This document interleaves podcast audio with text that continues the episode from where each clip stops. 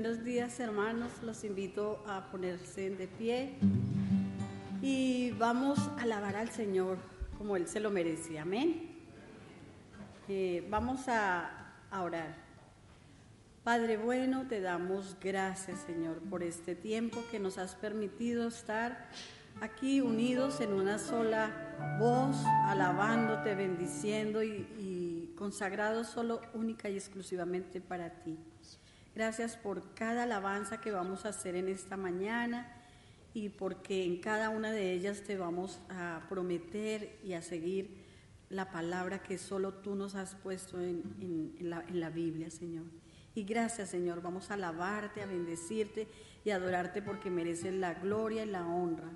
Y todo esto te lo agradecemos y te lo pedimos en el nombre de Cristo Jesús. Amén.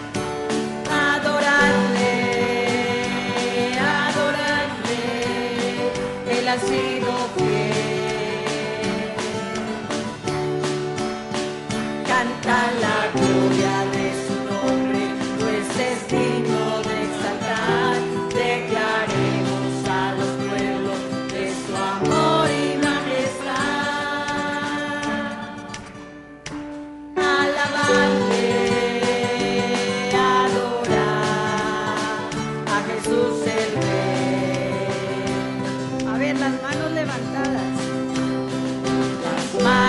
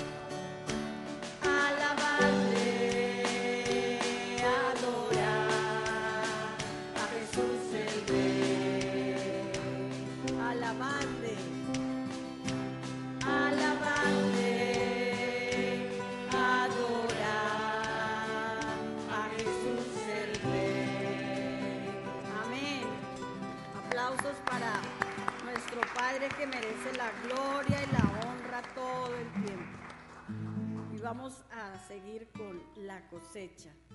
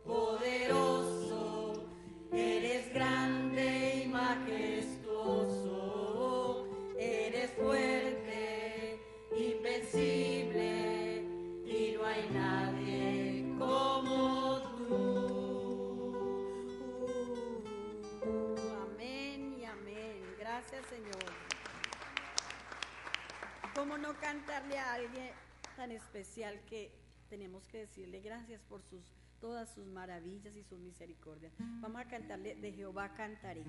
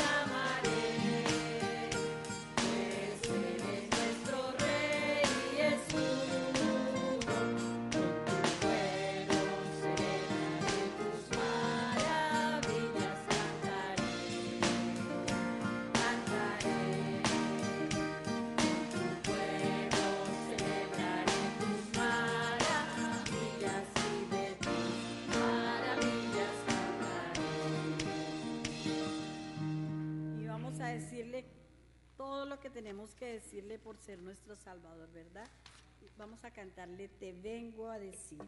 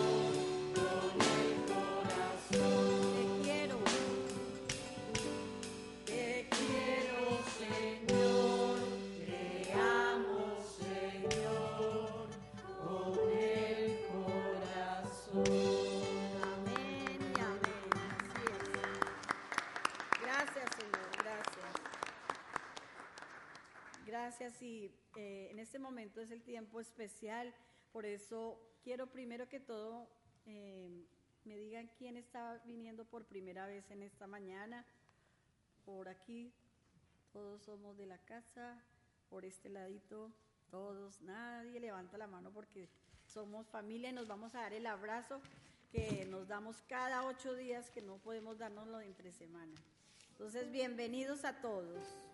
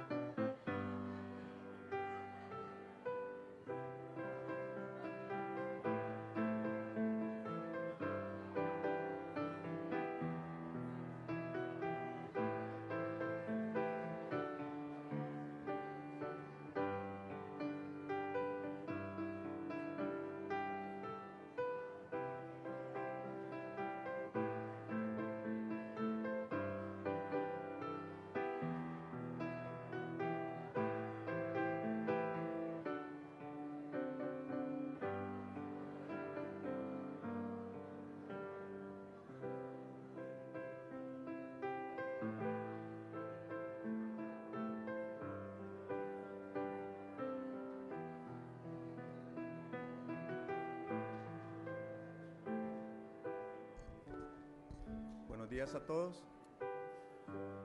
Mientras encontramos nuestro lugar de asiento, eh, los niños pueden salir a sus respectivas clases.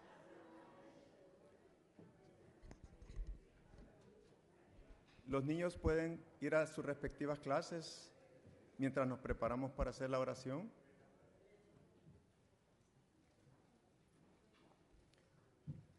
Bueno, vamos a orar al Señor esta mañana. Donde estemos, inclinamos nuestros rostros. Señor y Padre nuestro, gracias te damos, Señor, por este día maravilloso que nos da de vida, Señor. Gracias, Señor, porque nos traes a tu santo templo, Señor, aquí a alabarte como han sido tus cánticos, Señor, a adorarte, Señor, a darte gloria en todo momento, Señor, en cada minuto de nuestra vida, Señor. Te damos la gracia, Señor, porque sabemos que eres un Dios de amor, un Dios de misericordia, Señor. Pero sobre todo, Señor, gracias por cuidarnos siempre, Señor. Gracias por cuidar tu rebaño, Señor. Gracias por hacer, hacernos hijos tuyos y contar contigo, Señor, en cada momento, Señor. Acá estamos, Señor, alabándote, Señor, pero también viniendo acá con un corazón constricto, Señor, con un corazón dispuesto a escuchar tu palabra, Señor.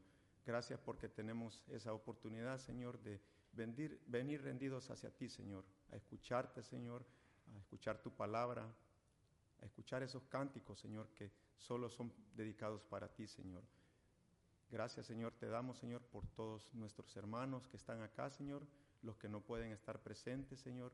Asimismo, por los hermanos y las personas que nos ven a través de redes sociales, Señor. Eh, te pido que bendigas a cada uno de ellos, a cada uno de nosotros acá presentes, Señor. Y que por cualquier motivo, Señor, tal vez no puedan estar acá, Señor reconociendo también, Señor, que hemos pecado esta semana, Señor, si hemos cometido alguna falta, Señor, eh, grave, Señor, ya sea de obra, de pensamiento, de acción, Señor. Te pido nos perdones, Señor, porque sabemos que somos débiles, Señor. Sabemos que siempre estamos expuestos, Señor, eh, a cualquier vicisitud que se nos presente. Pero sabemos, Señor, que tú estás con nosotros, Señor. Tú nos perdonas nuestra falta, Señor. Pero reconocemos, Señor, y te pedimos nuevamente perdón por ello. Gracias te doy también, Señor, por aquellos hermanos y hermanas que no pueden venir, Señor, que no pueden estar acá presente, ya sea por motivos de, salud, Señor, eh, de eh, fe tal vez, Señor, que están débiles o estamos a veces débiles, Señor, en nuestra fe, Señor. Te pido que los acompañes, Señor. Sabemos que tú estás con nosotros siempre, Señor, y sabemos que podemos depositar toda nuestra confianza en ti, Señor, reconociéndote que eres el único Dios del universo, Dios de esta tierra, Señor, Dios que nos dio la creación. Gracias por ello, Señor.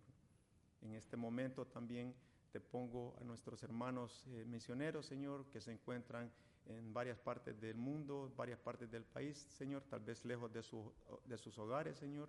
Eh, te pido los acompañes, eh, los cuides, Señor, los guíes, Señor eh, les des esa fortaleza, pero también, Señor, sabemos que están en esa misión de continuar expandiendo tu evangelio, tu palabra, Señor, hacia aquellas personas que no conocen de ti, Señor, no conocen eh, lo maravilloso que eres, Señor. Gracias por darle la oportunidad a ellos de traer las buenas nuevas, Señor, y que estés con ellos en cada momento de su vida. Bendícelos, cuídalos, Señor, guíalos siempre, Señor. Asimismo te pongo a esta iglesia y a las tres congregaciones, Señor, eh, que bendiga, Señor, continúe bendiciendo a sus pastores, a sus diáconos, a sus síndicos y a todo el personal, Señor, porque sabemos que somos hijos tuyos, Señor, pero también al estar acá, Señor, y recibir la guía de ellos, la palabra a través de ellos, Señor, sabemos que podemos ser luz en el mundo, en ese mundo oscuro, Señor, en ese mundo de tinieblas. Pero gracias por ellos, Señor. continúa bendiciendo y continúa fortaleciendo esta institución, Señor, y que seamos nosotros siempre fieles a tu palabra, Señor. Gracias te doy por ello. Asimismo te pongo en este momento, Señor, Pastor Vera, que nos va a traer la palabra esta mañana, Señor, que seas tú, Señor, a través de tu Santo Espíritu, exponiendo esa palabra, Señor, esa palabra que llegue a nuestro corazón, a nuestra mente, Señor, a nuestro entendimiento, para que la podamos atesorar, pero también para que la podamos guardar y el momento que la necesitemos, Señor, ponerla en práctica, Señor, no guardarla en nuestro corazón y no utilizarla nunca más, Señor. Sabemos, Señor, que tenemos a veces mentes cortas, pero cada palabra, cada mensaje, cada eh, oración que hacemos, Señor, sabemos que contamos contigo y sabemos que tú nos, nos proteges, Señor, y nos fortaleces cada vez más, Señor. Gracias te doy por ello, Señor. Gracias nuevamente por esta iglesia, por esta comunidad. Te pido que continúes bendiciendo esta iglesia para que demás personas, Señor, que no solo a nuestro alrededor, sino que llegue más allá, Señor, de nuestro alcance, de nuestra mente, puedan escuchar este mensaje, Señor. Y sabemos que siempre está esta iglesia, Señor, abierta a aquellas personas que no te puedan conocer, Señor. Gracias por esta mañana, porque nos has traído acá a todos, Señor. Bendice a nuestras familias, a nuestros hijos, Señor. Y sobre todo, gracias te doy, Señor, en el nombre de Cristo Jesús. Amén.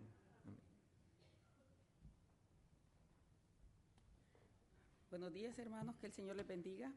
Así puesto de pie, los invito a que leamos la palabra del Señor que se encuentra en el libro de Isaías, capítulo 14, versículos del 19. Eh, leemos la nueva Biblia de las Américas. Leemos la palabra del Señor en el nombre del Padre, del Hijo y del Espíritu Santo. Y el día en que el Señor te dé descanso de tu dolor, de tu desesperación y de la dura servidumbre a la que fuiste sometido, pronunciarás esta burla contra el rey de Babilonia y dirás, ¿cómo se ha acabado el opresor y cómo ha cesado el furor? El Señor ha quebrado el báculo de los impíos, el cetro de los gobernantes que golpeaba con furia a los pueblos con golpes incesantes, que sometía con ira a las naciones en incesante persecución. Toda la tierra está en reposo, está tranquila, prorrumpe en gritos de júbilo. Aún los cipreses y los cedros del Líbano se alegran a causa de ti y dicen, desde que fuiste derribado, no ha subido talador contra nosotros el Seol desde abajo se estremece por ti al recibirte en tu venida. Por ti despierta a los espíritus de los muertos, a todos los jefes de la tierra. Levanta de sus tronos a todos los reyes de las naciones. Todos ellos responderán y te dirán, también tú has sido debilitado como nosotros has venido a ser semejante a nosotros. Han sido derribadas al Seol toda tu ostentación y la música de tus arpas. Debajo de ti las larvas se extienden como cama y los gusanos son tu cobertura. ¿Cómo has caído del cielo, oh lucero de la mañana, hijo de la aurora? Has sido derribado por tierra, tú que debilitabas a las naciones. Pero tú dijiste en tu corazón, subiré al cielo, por encima de las estrellas de Dios levantaré mi trono y me sentaré en el monte de la asamblea, en el extremo norte. Subiré sobre las alturas de las nubes, me haré semejante al Altísimo. Sin embargo, serás derribado al Seol, a lo más remoto del abismo los que te vean te observarán, te contemplarán y dirán, ¿es este aquel hombre que hacía temblar la tierra, que sacudía los reinos, que puso al mundo como un desierto, que derribó sus ciudades, que a sus prisioneros no abrió la cárcel? Todos los reyes de las naciones, todos ellos yacen con gloria, cada uno en su sepulcro pero tú has sido echado de tu sepulcro como vástago desechado, como ropa de muertos traspasados a espada, que descienden a las piedras de la fosa como cadáver pisoteado. Que el Señor les bendiga.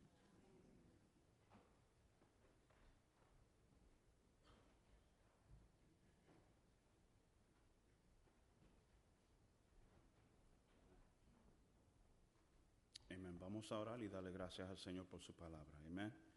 Amén. Padre Santo, Padre bueno, Señor, estamos ante tu maravillosa presencia, Señor, en esta mañana. Señor, dándote gloria, honra, alabanza. Te damos gracias, oh Dios, porque podemos acercarnos a ti a través de los méritos de tu Hijo amado Jesucristo. Te damos tantas gracias, oh Dios, primeramente por la salvación de nuestras almas, por el perdón de nuestros pecados, oh Dios. En estos momentos, Señor, eh, te imploro, Señor, que tú, Señor, nos ayude a todos, Señor, mientras se expone tu palabra, que tú nos puedas hablar a través de ella de una manera clara, Señor, de una manera directa, Señor, de una manera eh, compungente, Señor, que nos compunja, Señor, y nos mueva, Señor, a siempre ser fiel a ti, Señor. Te damos gracias, Señor, este mensaje, este sermón lo ponemos en tus manos, oh Dios, en el nombre de Jesucristo. Y todos decimos amén y amén. Muy bien, pues se pueden sentar ah, y ah, le doy gracias al Señor que, que cuando, bueno, en cierto modo sí le doy gracias al Señor. Cuando la hermana dijo si había visita, entonces no había nadie, pues yo me siento más en familia aún. Amén. Amén. Dios les bendiga. Voy a tomar un poco de agua, me disculpan antes de iniciar. Amén. Pues quisiera, antes de iniciar eh, el tema, el título de esta mañana, quisiera solamente leerle el versículo 12 del capítulo 13 de Isaías. Capítulo 13 de Isaías, versículo 12, que dice lo siguiente. Amén. Ah, incluso creo que hasta estoy, ese no es el texto que quería leer, así que lo voy a, lo voy a dejar así. No lo voy a leer porque estoy un poquito despistados. Um, es el, vamos a ver, eh, ajá, es el 11, me perdonan. Isaías 13, 11. Amén. Y dice lo siguiente, dice, castigaré al mundo por su maldad y a los impíos por su iniquidad. También pondré fin a la arrogancia de los soberbios y abatiré la altivez de los despiadados. En otra versión dice, y visitaré la maldad sobre el mundo y sobre los impíos su iniquidad, y haré que cese la arrogancia de los soberbios, abatiré la altivez de los fuertes. Y en esta mañana yo quiero hablar con ustedes bajo el tema la destrucción del Dios de este mundo, la destrucción del Dios de este mundo.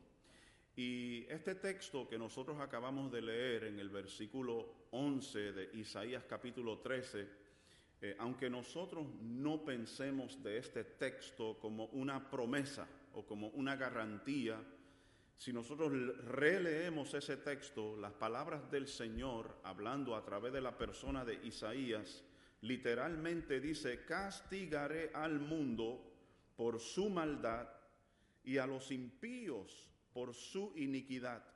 También pondré fin a la arrogancia de los soberbios y abatiré la altivez de los despiadados. No es eh, hábito de pensamiento creer que eso es una promesa o que eso es una garantía, mi hermano. Pero mi hermano es algo que Dios ha declarado.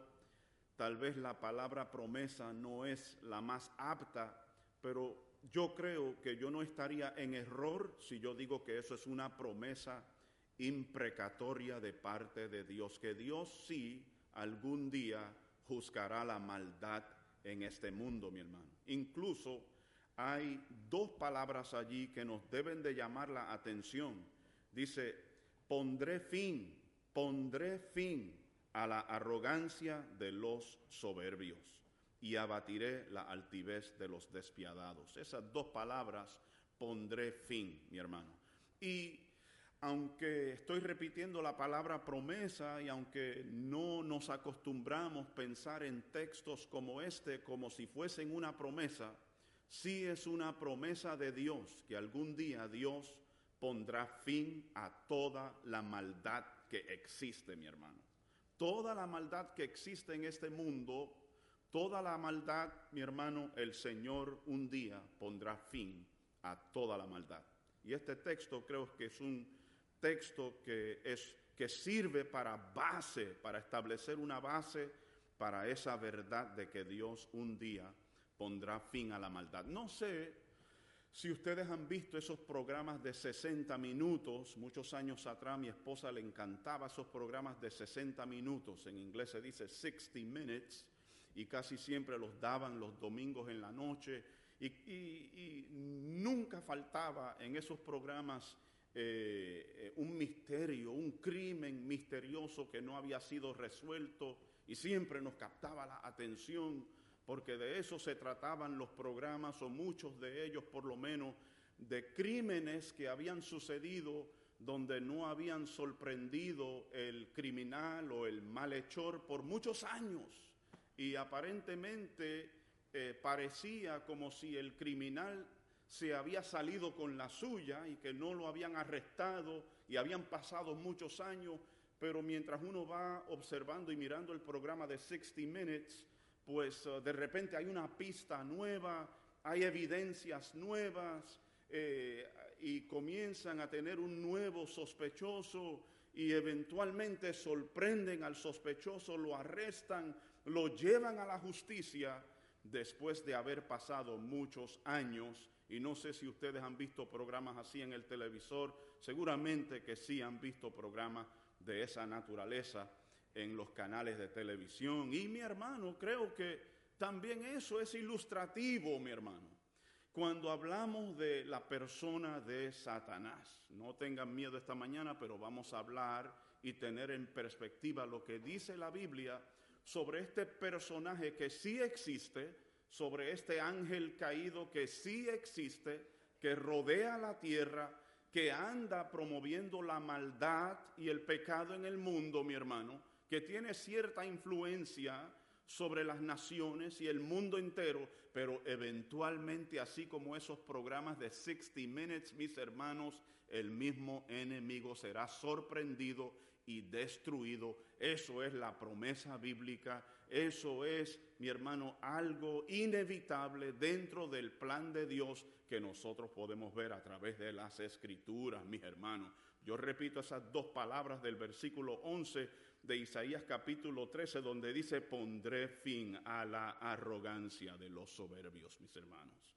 Y eventualmente, mi hermano, el enemigo también, cuando nosotros miramos la palabra de Dios, cuando nosotros miramos las escrituras, Dios tiene un plan de predeterminado, un plan predeterminado con el enemigo e incluso a medida que miremos las escrituras en el día de hoy, nos daremos cuenta que ya ese plan está en proceso y está activo, mi hermano.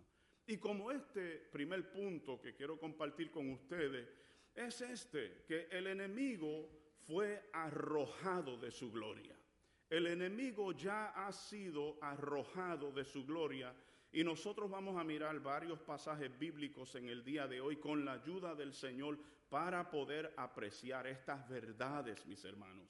Si usted puede ir conmigo al capítulo 28 de Ezequiel y ya mismo regresaremos a Isaías 14, pero Ezequiel capítulo 28, mi hermano, nos dice algo muy interesante sobre la persona y en esta mañana posiblemente, ¿verdad? No acostumbramos a hablar de Satanás, no acostumbramos a hablar del diablo, no acostumbramos a hablar sobre el adversario, sobre el acusador, sobre aquel que está en contra de todo lo bueno. No acostumbramos a hablar sobre este personaje, pero como creyentes, como parte del cuerpo de Jesucristo, nosotros debemos de tener una perspectiva clara sobre el enemigo de la iglesia de Jesucristo.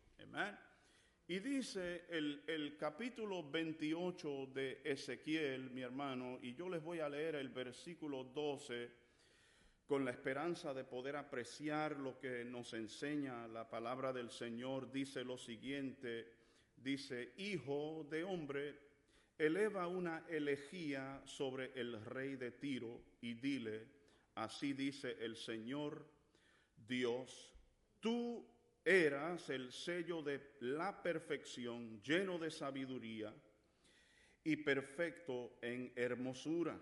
Y les voy a incluir el versículo 13, dice, en el Edén estabas, en el huerto de Dios toda piedra preciosa era tu vestidura, el rubí, el topacio y el diamante, el berilo, el ónice y el jaspe, el zafiro, la turquesa y la esmeralda y el oro, la hechura de tus engastes y de tus encajes estaba en ti, el día que fuiste creado fueron preparados, mis hermanos.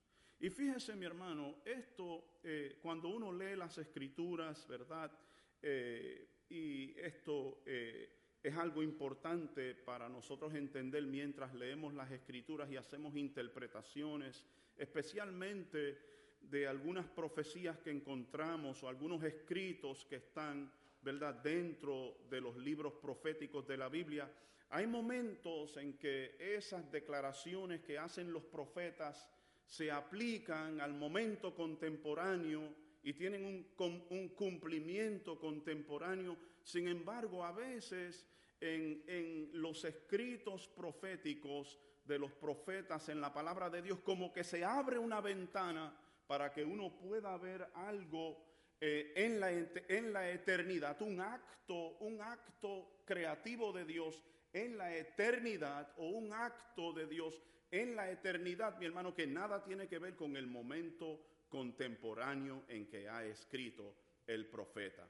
Y aquí, aunque Ezequiel está haciendo referencia al rey de Tiro, mi hermano, al leer las escrituras, mis hermanos, nos damos cuenta como que una ventana se abre y nos da un vislumbre, una idea sobre la creación de Satanás, mi hermano.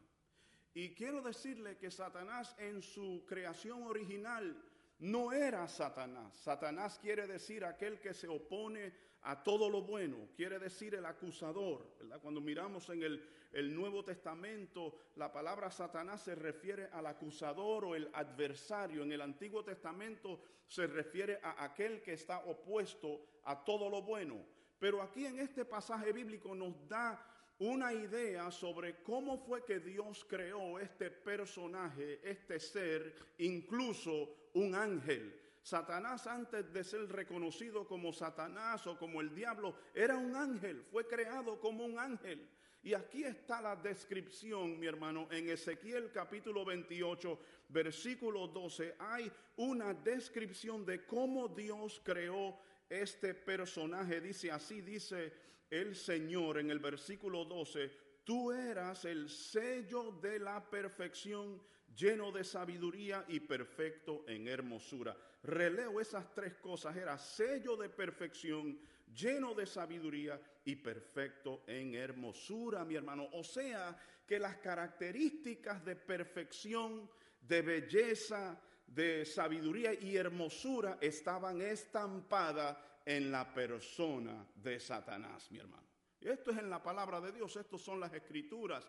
Él fue creado como un ser lleno de perfección, lleno de sabiduría, lleno de hermosura, mi hermano. Así fue creado el enemigo. De esa manera fue creado en el inicio, como que es muy es posible que Dios quería reflejar su perfección en algo y eligió este ser y diseñó y creó este ser con hermosura, con sabiduría y con perfección. Así fue creado el enemigo al inicio. Incluso si usted sigue mirando el texto, el versículo 13 del capítulo 28 de Ezequiel, mira lo que dice, por favor escuchen o miren en su Biblia, ustedes allá dicen, en el Edén estabas en el huerto de Dios. Y escucha esta parte, mira cómo fue diseñado este ser extraordinario que Dios creó, mi hermano. En un momento dado de la historia, cuando Dios comenzó a hacer actos creativos en el mundo espiritual. Hay actos creativos de Dios en el mundo espiritual y hay actos creativos de Dios en el mundo visible y tactible y tangible de la tierra, mi hermano. Así que en los actos de Dios, los actos creativos de Dios en el mundo espiritual, de esta manera se describe la creación de este ser. Dice, toda piedra preciosa era tu vestidura. Imagínese esto, mi hermano. El rubí, el topacio, el diamante, el berilo, el ónice, el jaspe, el zafiro, la turquesa, la esmeralda y el oro, la hechura de tus engastes y de tus encajes estaba en ti. El día que fuiste creado fueron preparados. En otras palabras, este ser fue creado con increíble, indescriptible, pudiéramos decir, indescriptible hermosura. Y de esa manera fue creado el enemigo, mi hermano. Sin embargo, dice las escrituras en el versículo 14, mi hermano, si pueden mirar conmigo, por favor, en Ezequiel 28, versículo 14, dice, tú querubín protector, de alas desplegadas yo te puse allí, estabas en el santo monte de Dios, andabas en medio de las piedras de fuego. Así que esa era la manera en que Dios lo, el mismo Dios hablando a través del profeta lo describe como un protector, como un ángel protector, como un ser que posiblemente protegía, era responsable, no sé de proteger de qué, pero posiblemente la gloria de Dios, pero aquí se describe como un protector de alas desplegadas, yo te puse allí, estabas en el santo monte de Dios, andabas en medio de las piedras de fuego. Era un ser, mi hermano, extraordinario, mi hermano. Sin embargo, si seguimos leyendo el, el capítulo, léalo conmigo, por favor, el versículo 15 dice, perfecto eras en tus caminos desde el día que fuiste creado hasta que la iniquidad se halló en ti, mi hermano aunque fue creado perfecto, aunque fue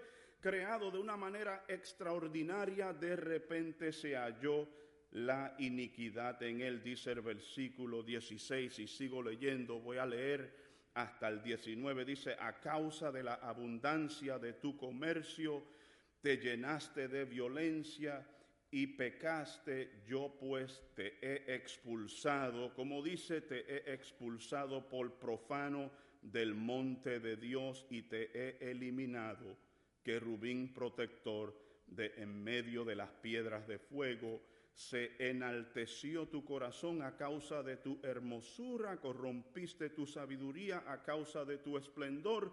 Te arrojé en tierra, te puse delante de los reyes para que te vieran en ti un ejemplo por la multitud de tus iniquidades y por la justicia, injusticia de tu comercio, profanaste tus santuarios y yo he sacado fuego de ti en medio de ti que te ha consumido y te he reducido. Mi hermano, mire lo que dice el texto, te he reducido a ceniza sobre la tierra a los ojos de todos los que te miran. El versículo 19 dice, todos los que entre los pueblos te, te, conocen estaban asombrados de ti, te has convertido en terrores y ya no serás más.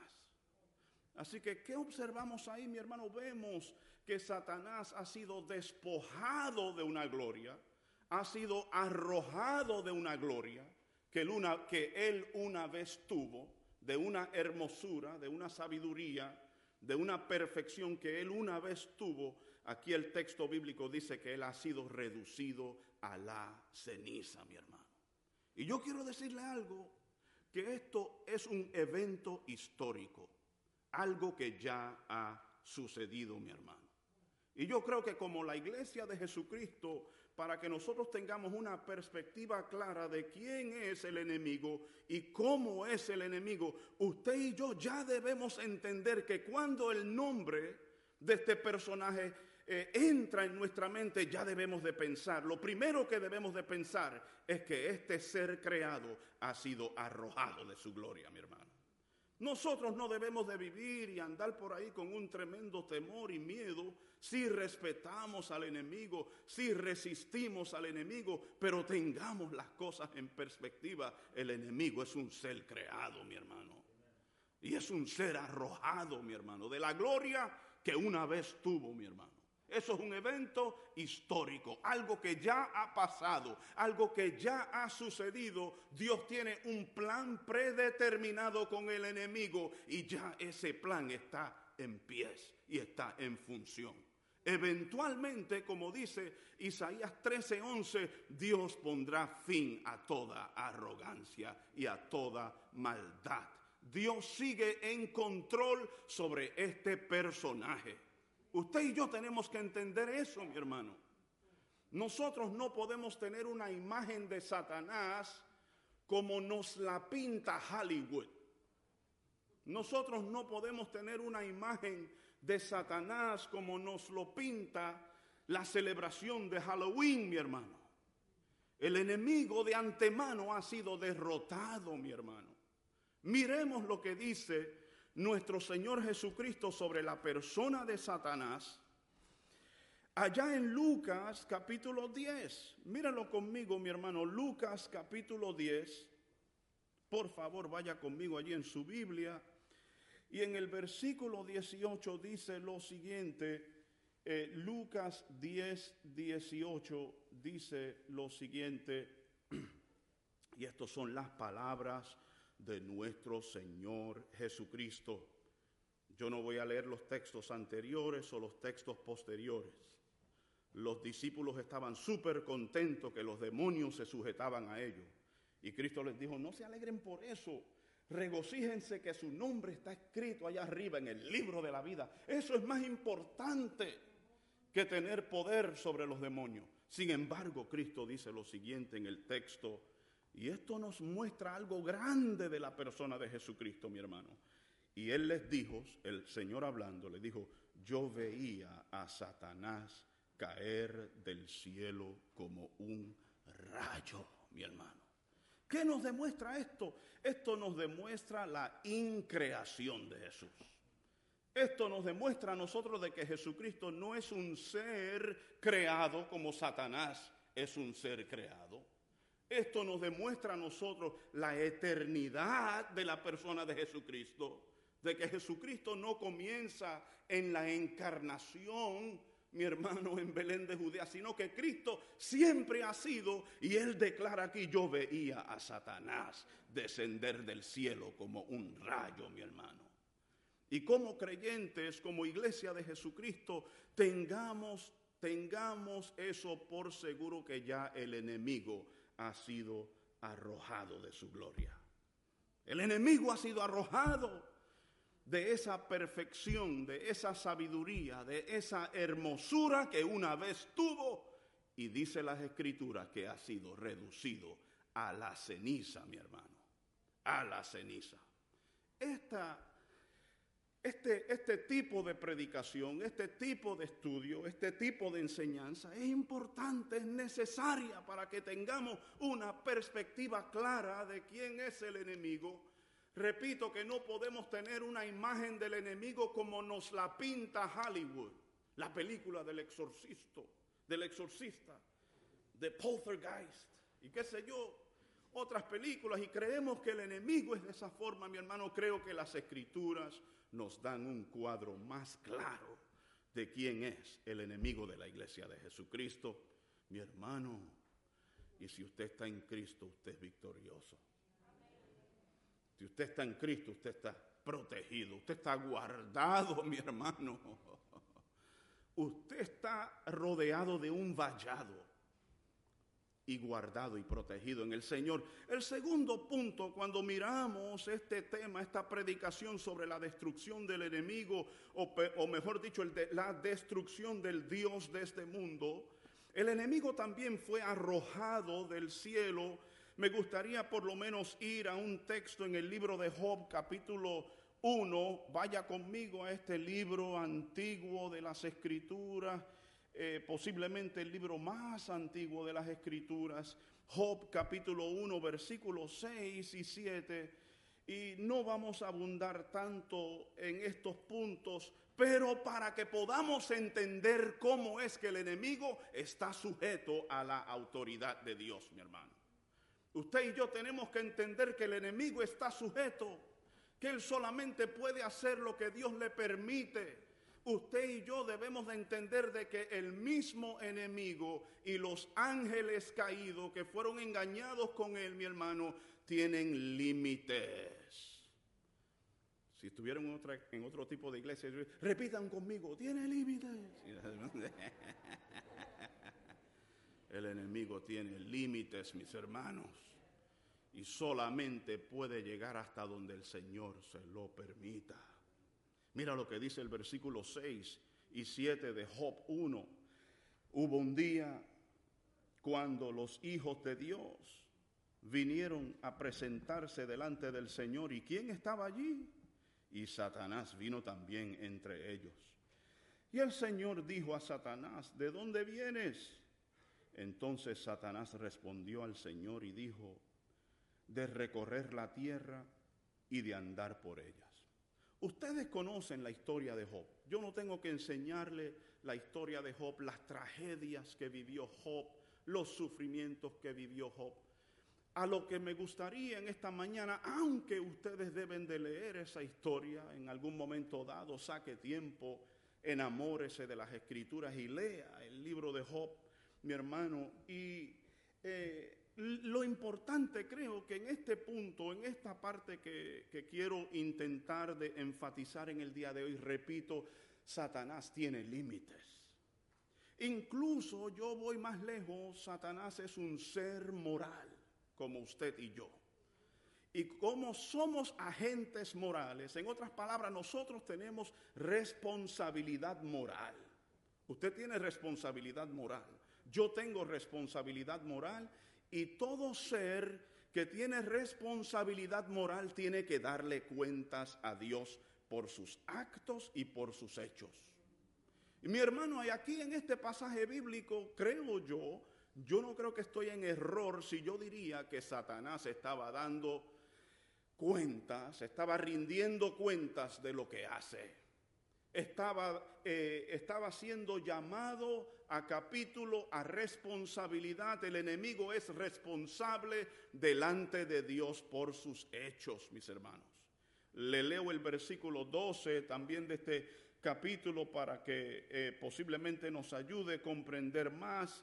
El versículo 12 dice, entonces el Señor dijo a Satanás, aquí todo lo que tiene está en tu poder pero no extiendas tu mano sobre él y Satanás salió de la presencia del Señor. Repito, el enemigo solamente puede hacer lo que Dios le permite, tiene que dar razón de su conducta, en otras palabras, tiene responsabilidad moral, eh, no tiene una rienda suelta, mi hermano, como que puede hacer todo lo que le dé la gana, no, mi hermano, tiene límites, tiene que darle cuenta a Dios por lo que hace, mi hermano y, está bajo el dominio y el control de Dios. Dios está en control, mi hermano. El Señor no se ha movido de su trono porque Satanás rodee la tierra. El Señor está tranquilo en su trono porque tiene todo el control. Sin embargo, en el libro de Apocalipsis, en este punto que estoy intentando eh, desarrollar de que el enemigo ha sido arrojado del cielo, en el libro de Apocalipsis, y vamos a tratar de ir a través de estos textos de una manera rápida, eh, Apocalipsis capítulo 12, mi hermano, si usted va conmigo allí para que nosotros podamos entender este punto de que Satanás no solamente ha sido arrojado de una gloria que antes tuvo, sino que también ha sido arrojado desde el cielo o del cielo, mi hermano. Apocalipsis capítulo 12, versículo 9 dice lo siguiente, dice lo siguiente, dice, y si está conmigo allí, dice, y fue arrojado el gran dragón, la serpiente antigua, que se llama el diablo y Satanás, el cual engaña al mundo entero, fue arrojado a la tierra y sus ángeles fueron arrojados con él. Debemos de tener ese punto claro, mi hermano, me gustaría también leerle el versículo eh, Por un momento para que tengamos un poco de idea.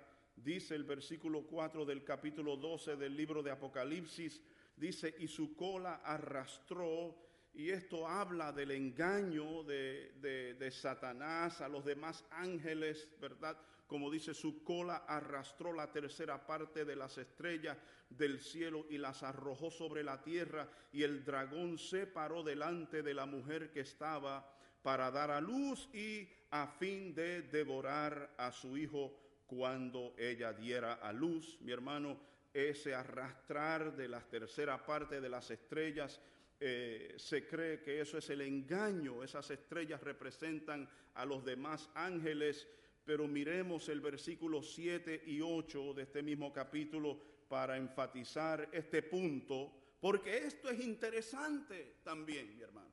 Esto es interesante y nos va a ayudar a tener en perspectiva, mi hermano, quién es el enemigo de la iglesia. Tengámoslo en perspectiva. Dice lo siguiente, dice, entonces hubo guerra, mírelo conmigo el versículo 7, hubo guerra en el cielo Miguel y sus ángeles combatieron contra el dragón y el dragón y sus ángeles lucharon, pero como dice el versículo 8, pero no pudieron vencer, ni se halló ya lugar para ellos en el cielo, y fue arrojado el gran dragón, la serpiente antigua, que se llama el diablo y Satanás, el cual engaña al mundo entero, fue arrojado a la tierra, y sus ángeles fueron arrojados con él.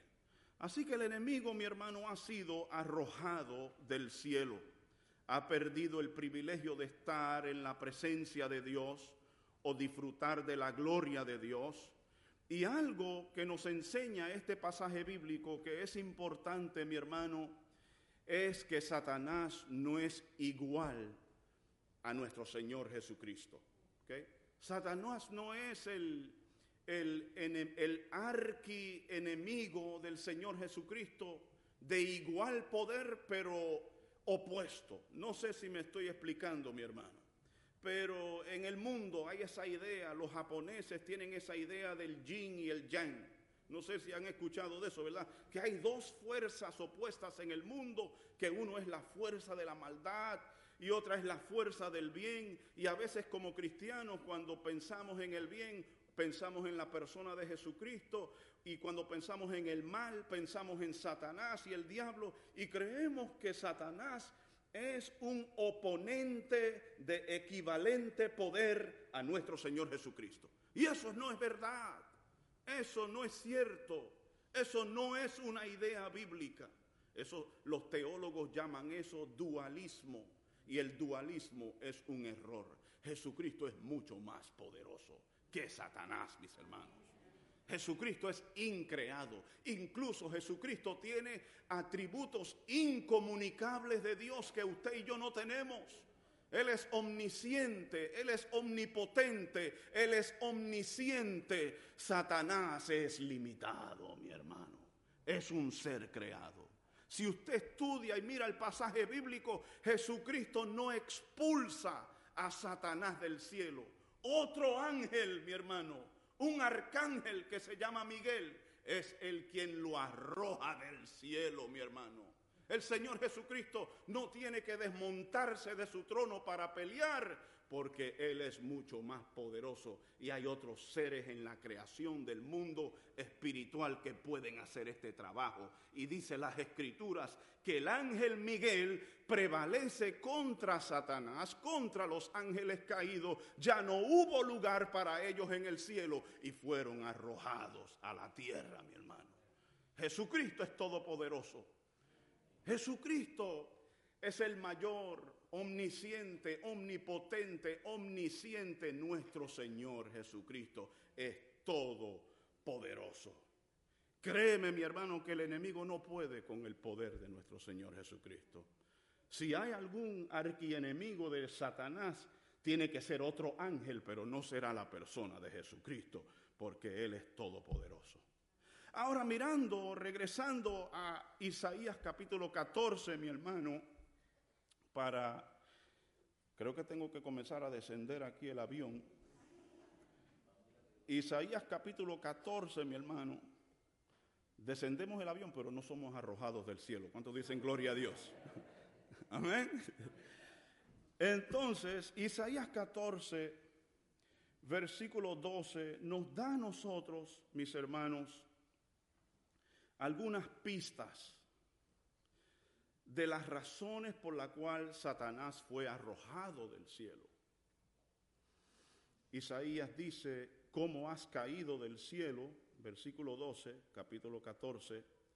Oh lucero de la mañana, hijo de la aurora, has sido derribado por tierra que tú, tú que debilitaste las naciones. Isaías lo describe como el lucero de la mañana. Mi hermano, es increíble. El mismo Pablo dice que Satanás se disfraza como ángel de luz. Eh, en su estado de creación, repetimos que era un ser hermoso, eh, bello, inigualable. Él reflejaba esos atributos de perfección de Dios en él. Usted y yo reflejamos atributos morales de Dios en nosotros, pero hay ciertos atributos de Dios que usted y yo nunca vamos a reflejar. Sin embargo, en esa creación habían atributos que se de Dios que se reflejaban en este ser y en este personaje, los cuales eran la sabiduría, la perfección, la hermosura. Sin embargo, Isaías lo describe como el lucero de la mañana, como algo que brillaba, mi hermano, cuando sale ese sol y esos primeros rayos del sol comienzan a pegar la tierra y hasta nos pueden cegar. Eso es una descripción de cómo era este ser. Sin embargo, Isaías dice que ha sido derribado por tierra tú que debilitaste las naciones. Y Isaías nos da unas ideas por la cual él fue arrojado del cielo. Si seguimos leyendo, dice, pero tú dijiste, el versículo 13, en tu corazón subiré al cielo por encima de las estrellas. En otras palabras, él quería ser más grande que los demás ángeles, mis hermanos. Eso era su anhelo. Él quería ser mayor que todos. Yo quiero ser el mayor acá. Dios nos libre de tal actitud. ¿Cuántos dicen amén? El Señor nos libre de que yo quiero ser el, yo quiero ser el banjimba. Señor nos libre. Que el Señor nos libre de semejante actitud. Eso era una, esa actitud no viene de Dios.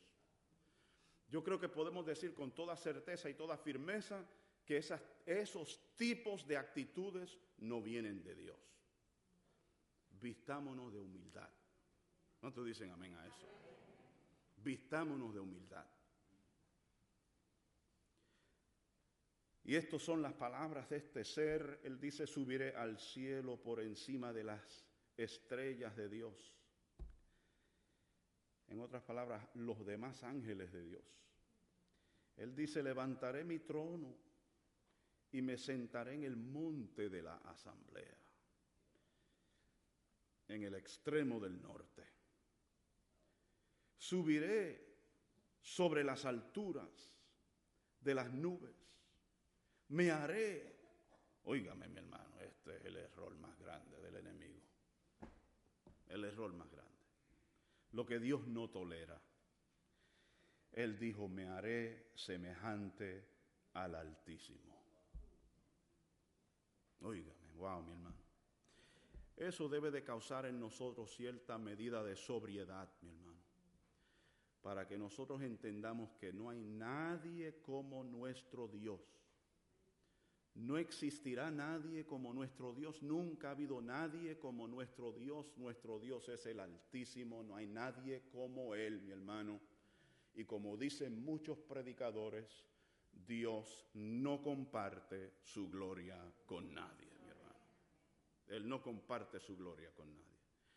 Y pudiésemos resumir, poner esto de una manera muy sucinta y decir que el pecado mayor que se halló en él fue el pecado del orgullo y de la soberbia.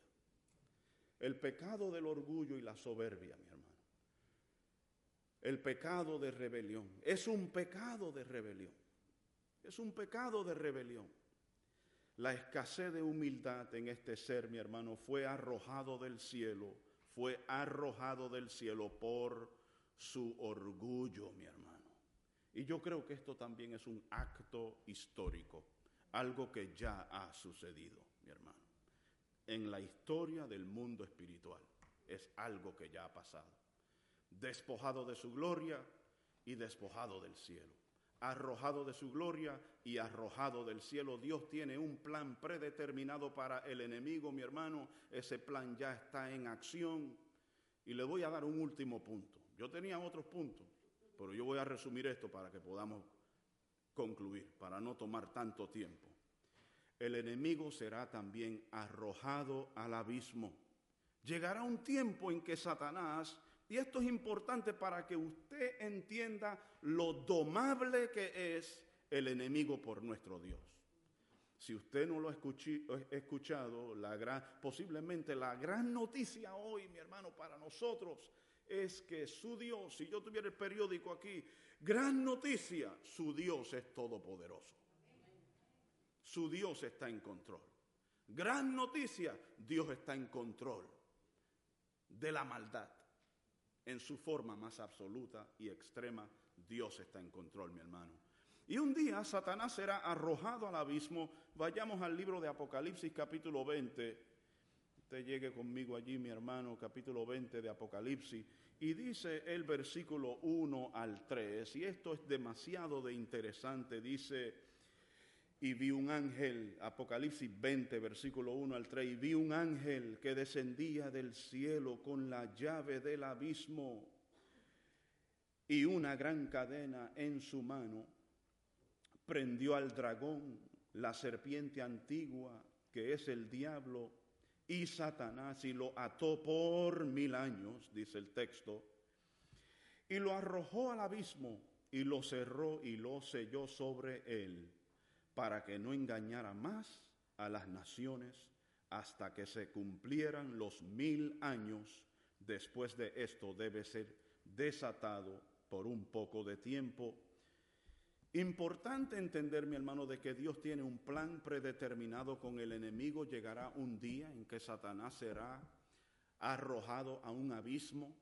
Yo personalmente, yo les digo mi posición, yo creo en el milenio. Yo creo que algún día, y creo en un milenio literal. ¿Por qué yo creo en un milenio literal? Hay algunos hermanos en la fe que son mis amigos que no creen en el milenio. Yo creo en el milenio, yo creo en un milenio literal de mil años. Y que Satanás será arrojado en un abismo por mil años y que él no engañará a las naciones durante ese periodo de tiempo. Y creo eso, una de las razones por la cual yo creo eso es porque hay demasiadas profecías en el libro de Isaías que no se cumplirían al menos que hay milenio. Usted lea Isaías capítulo 2 en su casa, usted lea Isaías capítulo 11 en su casa, imposible que esas profecías se cumplan si no hay milenio, mi hermano. Por lo menos yo lo veo de esa manera, yo pienso de esa manera, creo en un milenio. El punto es que Dios tiene un plan predeterminado con el enemigo, un día lo arrojará, lo tendrá bajo dominio y control y no engañará jamás las naciones, mis hermanos. Como nota de interés, mi hermano, esto es bien interesante y casi estamos terminando. Como nota de interés, mi hermano, hay demonios que son hasta peores que Satanás. Son hasta peores. Si usted lee, el libro de Judas, capítulo 1, un, un capítulo nada más, el versículo 6 dice que hay ángeles caídos en cadenas eternas que nunca serán sueltos. Es como la misericordia de Dios sobre la humanidad.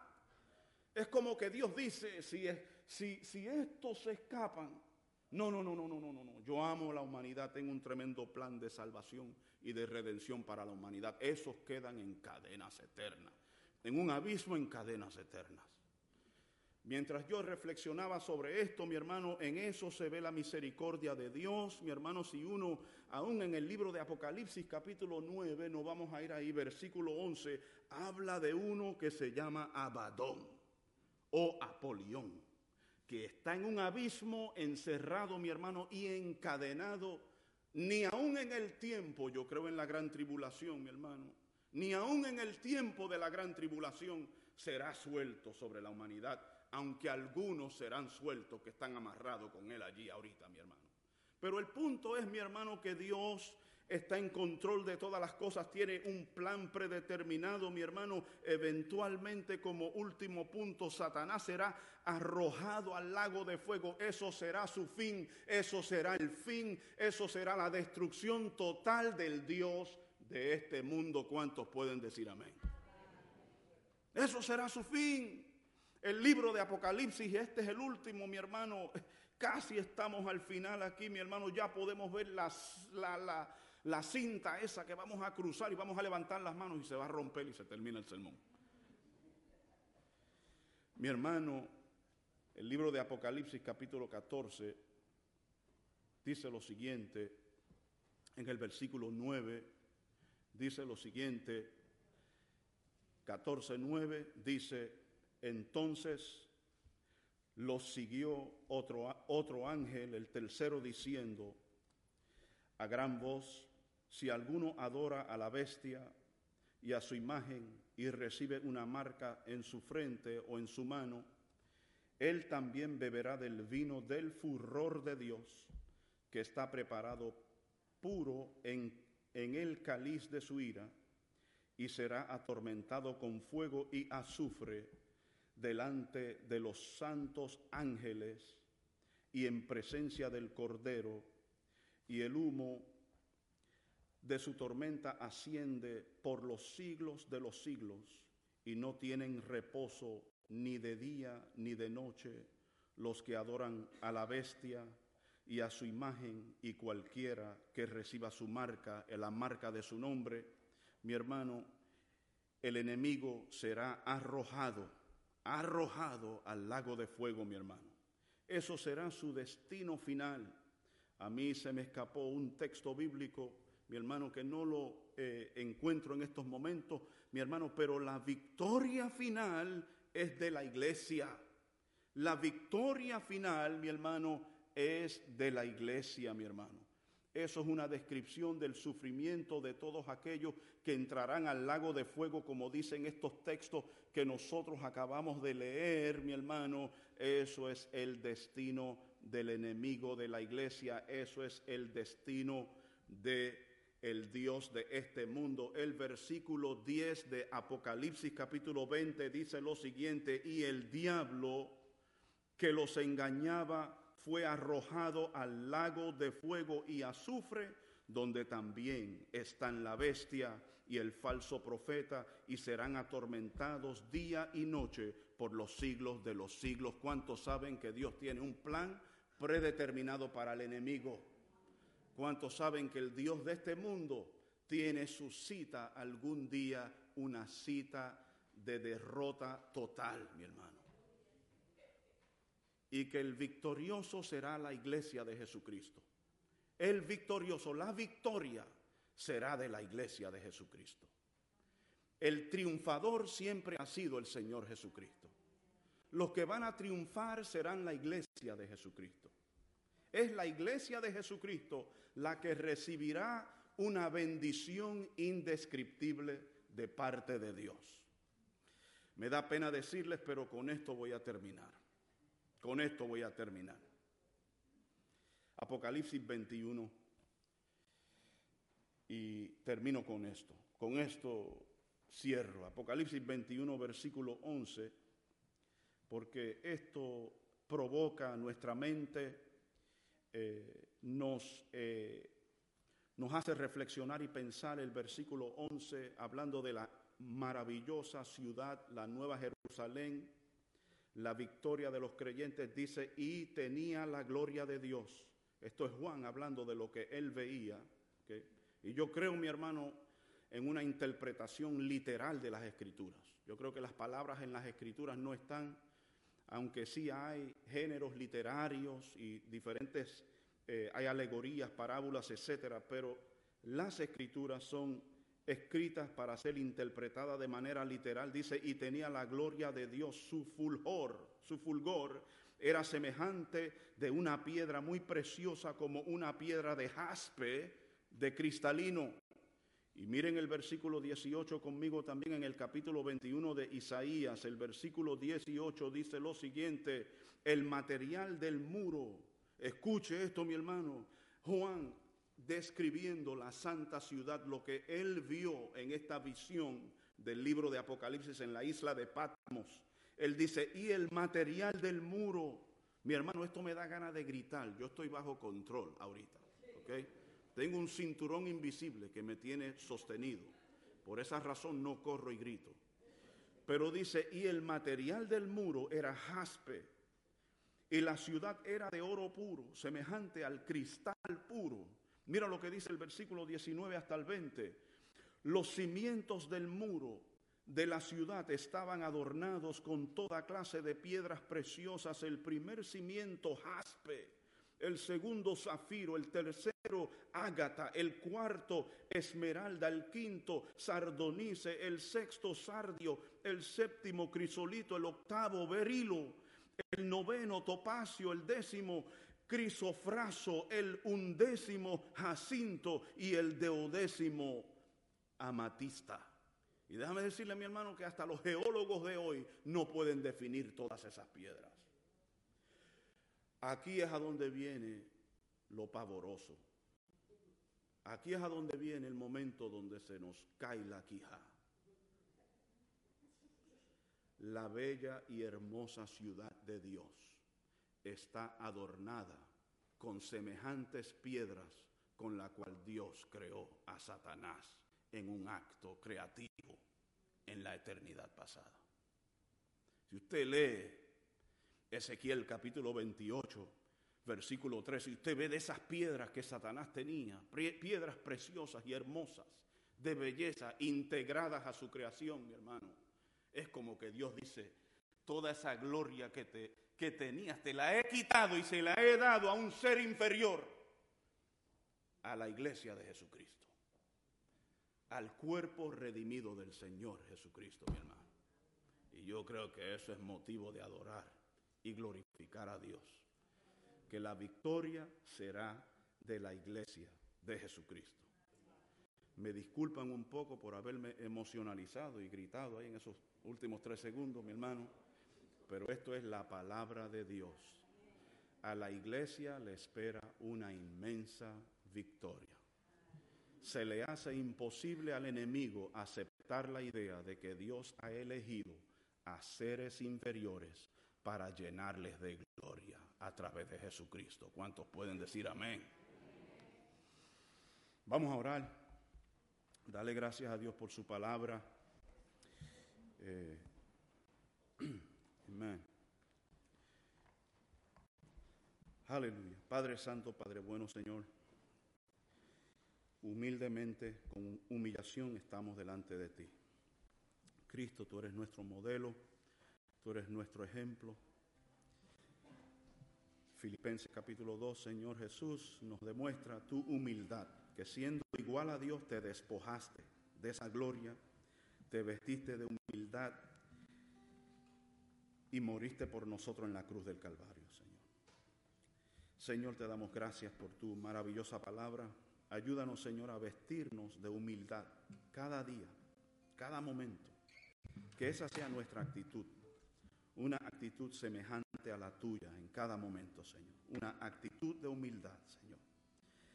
Señor, si hay alguien acá que no te conoce, que en este momento pueda entregar su vida a ti, recibirte como único y exclusivo Salvador, que tú escribas su nombre en el libro de la vida, que tú le perdones de sus pecados, que tú laves su alma con esa preciosa sangre carmesí, incomparable, la cual nos limpia de todo pecado, Señor amado, la cual nos da tu justicia, el privilegio de tener tu justicia. Perdónanos también si hemos pecado delante de ti, si hemos fallado en alguna forma, te imploramos que nos perdones, Señor. Padre de la gloria, y, y te damos tantas gracias por este mensaje en el día de hoy, Señor, y que, Señor, podamos vivir con esa confianza de que estás con nosotros y que nos has dado la victoria, oh Dios. En el nombre de Jesús, amén.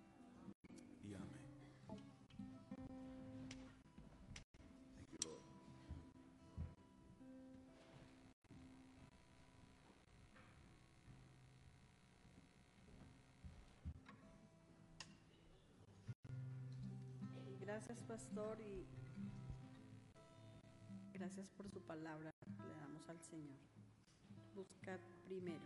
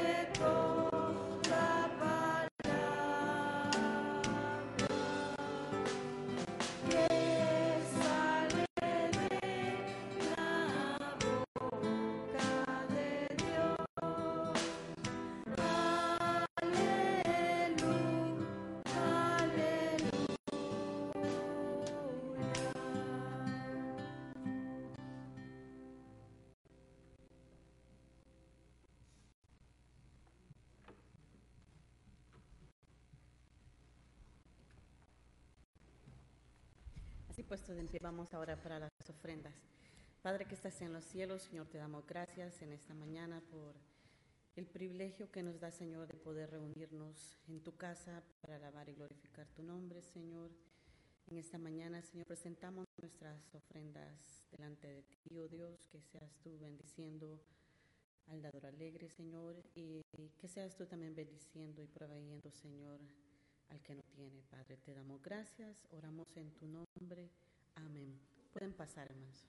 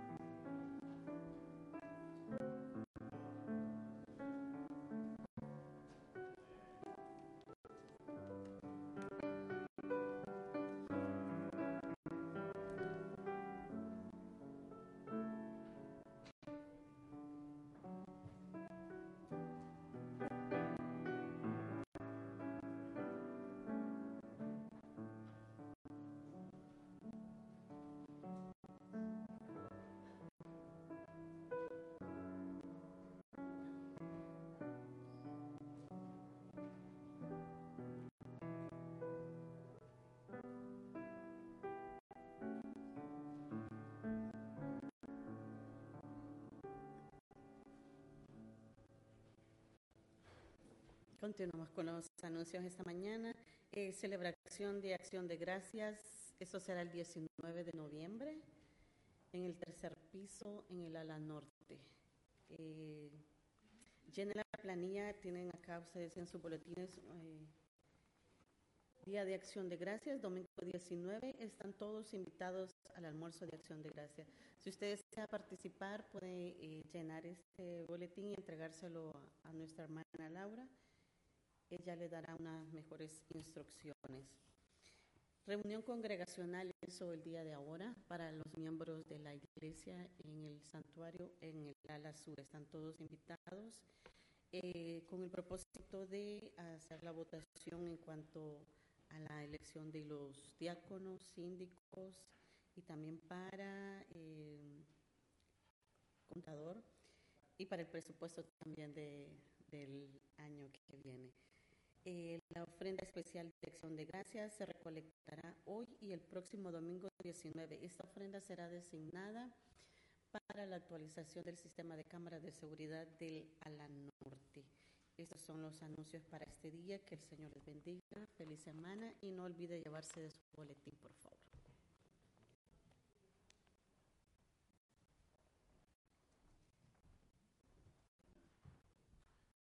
Dios le bendiga una vez más. El segundo sermón, ah, se van corriendo por ahí por la puerta. ¿De qué hablará? Ay, Señor. Pues mi hermano, solamente lo que quiero hacer antes de despedirnos, eh, quiero llamar los nombres de unos hermanos que terminaron el curso eh, exitosamente, el curso de liderazgo integral. Y, y quiero felicitar a estos hermanos por haber, ¿verdad?, sentado en cada curso, eh, hacer las tareas. Créeme, mi hermano, que algunos de ustedes hicieron tanta tarea que ustedes parece que me torturaron un poco. Yo leyendo y revisando tanta tarea, ay Señor, pero fue de bendición. Mientras yo llame su nombre, pues usted pasa. Eh, Paola Mesa no está, pero pase por aquí Juan. Ella está, parece sirviendo en otro lugar, pero pase. Este es para Paola. Amén. Puede pasar, amén, una bendición. Eh, mientras yo llame su nombre, usted pasa. Luis Cruz. ¿Dónde está Luis Cruz por ahí? Que yo lo vi. Amén. Y al final le damos un aplauso a todos. Amén. A todos. Amén. Este es para Luis Cruz. Amén. Tal vez, eh, ajá, perfecto. Luis Cruz. Eh, Emanuel Campos. ¿Dónde está Emanuel? Dios lo bendiga por haber también cumplido su tarea. El hermano Raúl Rivas. Amén. Raúl Rivas también. Amén. Un aplauso. Eh, Laura Aldana. Amén. Gloria a Dios. Amén. Laura Aldana. Eh, Dios te bendiga. Eh, Elsa Cufiño. Elsa Cufiño. Que pase por aquí, Elsa. Amén. Eh,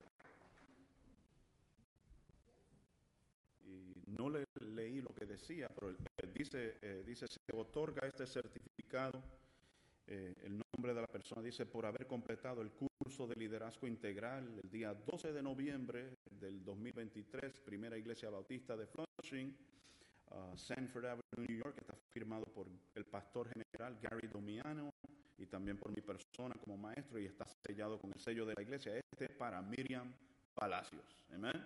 Que pase por aquí Miriam. Amén. Ella tuvo ciertas dificultades con su salud, pero logró cumplir con todas las tareas uh, y hizo un excelente trabajo. También la hermana Mara Bello. Mara, que pase por aquí.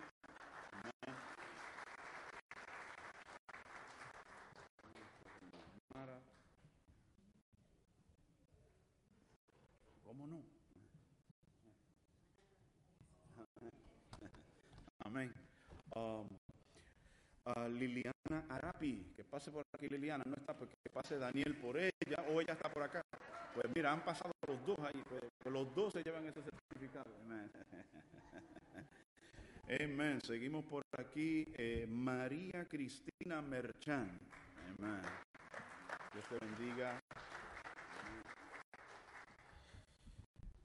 Ahora eh, hay algunos hermanos que sí sacaron honores uh, en este curso. Um, aquí tengo tres de ellos. Tres de ellos. Um, Evelyn Merengeli. Estos son los que pasaron con alta nota. Algunos pasaron con una nota tan alta que yo tenía que, con un hilo, tenía que bajarlo. Francisco. Amén.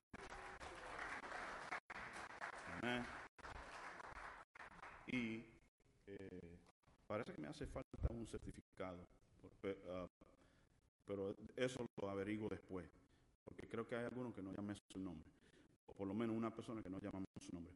Blanca Tamaris. ¿Está Blanca hoy? Blanca. Amén. Blanca Tamaris también sacó con honor. Amén. Así que uh, creo que eh, un, certificado, es posible que no se haya imprimido un certificado, pero después, después, uh, porque Lilian, ¿verdad? ¿Usted recibió el suyo? Ah, parece, por es ella. Amén. Entonces, uh, así que les felicito a todos por haber, y el de Sonia, ¿usted no recibió el suyo? Ah, también está por hay que imprimirlo, hay que imprimirlo. Entonces, eh, le debemos, algunos de ustedes le debemos. Uh, yo, yo soy el responsable porque yo le envié los nombres a Nancy posiblemente. Um, entonces, eh, les felicito por haber cumplido este curso. Con la ayuda del Señor vamos a continuar dando cursos en la iglesia para ayudar a la iglesia en su crecimiento y en su desarrollo para servir al Señor mejor. Amén. Así que Dios le bendiga a cada uno y, le demos un aplauso de nuevo a cada uno. Dios le bendiga. Amén.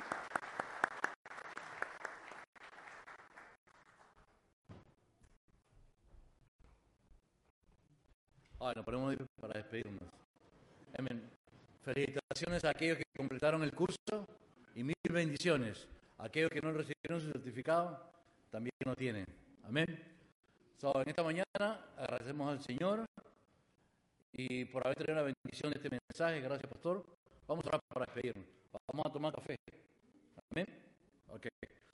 Señor, en esta mañana te damos gracias por tu amor, por tu misericordia tanto es el amor que nos tiene, Señor, que nos hace recordar nuestras batallas y con quién peleamos. Señor, en esta mañana te pido la bendición especial para mis hermanos, para mis hermanas. Señor, que esta semana que viene la afrontemos con, con entereza, reconociendo con quién peleamos, Padre. Padre, y todas las cosas que hagamos y digamos que el único que se lleve la honra y la gloria sea tú, Señor. En el nombre de Jesús oramos. Amén. Amén. Hasta the café.